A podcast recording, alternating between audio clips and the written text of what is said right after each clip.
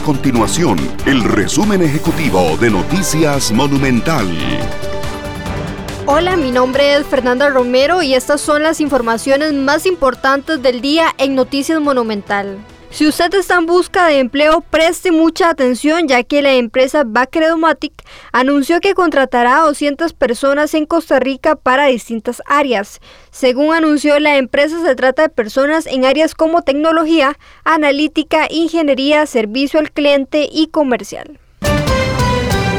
Los autobuseros de ruta regular y taxistas mantienen en firme el paro de labores para este miércoles en todo el país. El sector se mantiene reunido con el Poder Ejecutivo en el Consejo de Transporte Público CTP, sin embargo dejan claro que el paro de labores está en firme. Estas y otras informaciones usted las puede encontrar en nuestro sitio web www.monumental.co.cr. Nuestro compromiso es mantener a Costa Rica informada.